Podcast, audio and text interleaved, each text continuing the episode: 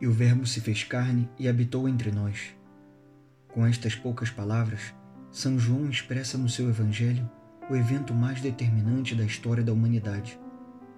Mas a tradução ao português não nos permite compreender até o fundo o significado da palavra habitar. Em grego, significa colocar uma tenda, como faziam os judeus no deserto. Cada um montava a sua Shekinah, a sua tenda, rumo ao lugar que Javé lhes tinha prometido, uma terra onde mana leite e mel. E também Javé escolheu uma tenda, mas não era para ficar.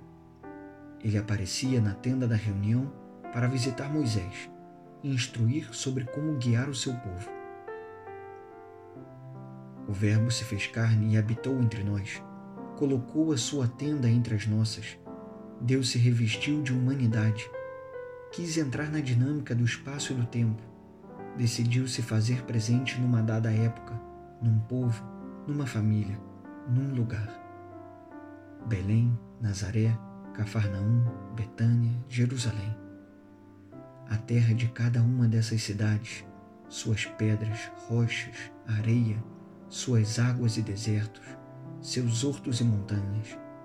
Nenhum desses espaços é um lugar a mais no mundo porque ali caminhou, ali descansou, ali se divertiu com seus amigos e ali derramou todo o seu sangue, Jesus.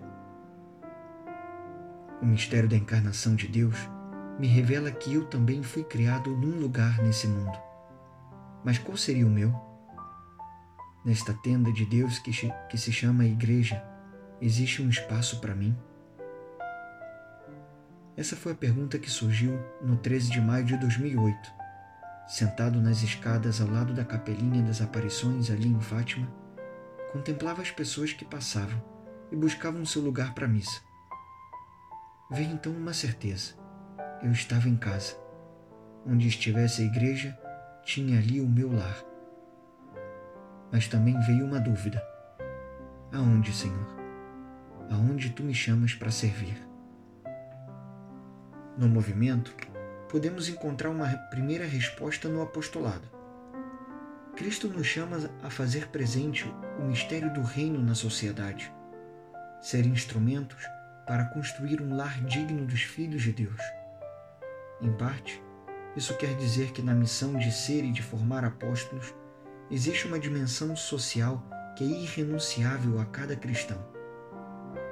Nas localidades do Reino Cristo espalhadas pelo mundo, buscamos colocar nossos talentos, vida familiar e profissional, ao serviço do Reino, seja na assistência aos mais pobres, seja na formação da cultura, ou seja na legislação civil para que respeitem a dignidade de cada homem e de cada mulher, até no cuidado da nossa casa comum, como o Papa Francisco gosta de chamar o meio ambiente e toda a criação.